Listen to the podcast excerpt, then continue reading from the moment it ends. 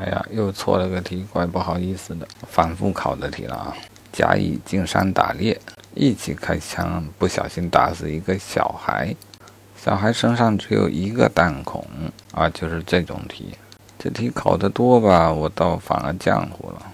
民法也有，刑法也有。好，如何定性？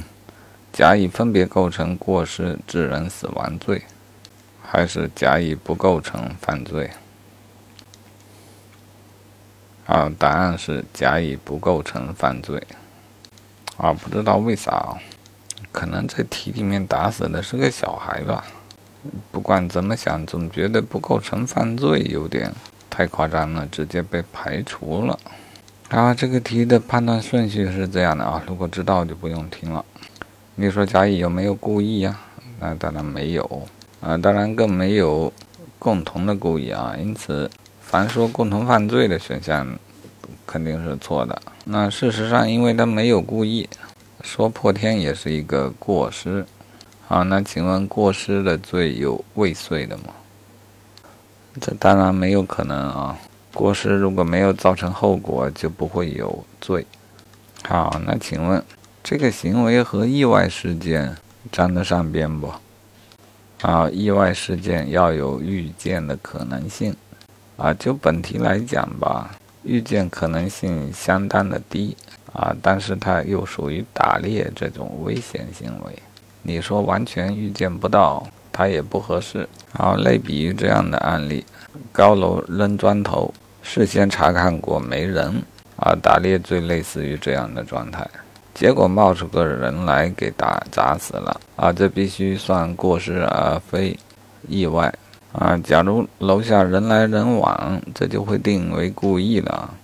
正如如果他们在市区里打猎的话，啊，直接定故意。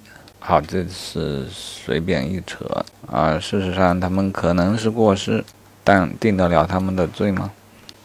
首先，前面讨论过，他们并非共同犯罪。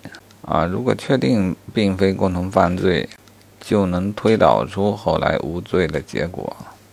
啊，只要是查不清啊，那他们每个人都处在一个量子叠加态，要么打中属于过失致人死亡，要么没打中就纯粹没有罪，因为没有过失未遂，真伪不明，因此疑罪从无。刑法上就是这么判的啊。现在我有点怀疑这个前提啊，他们能否属于共同犯罪？因为如果犯罪，他也是过失犯罪。过失犯罪需要有共同的故意吗？我觉得共同过失了不就行了吗？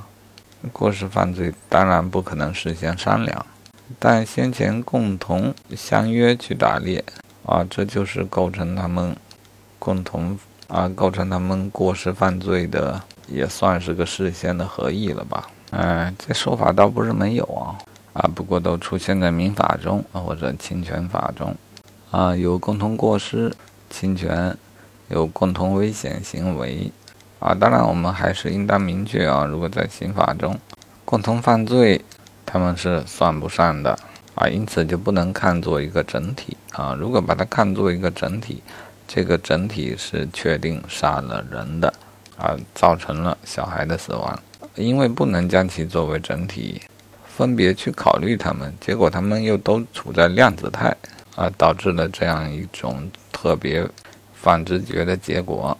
好吧，再反直觉也得把它记牢了啊！这是作为一个法律专业人士所必须有的专业素养。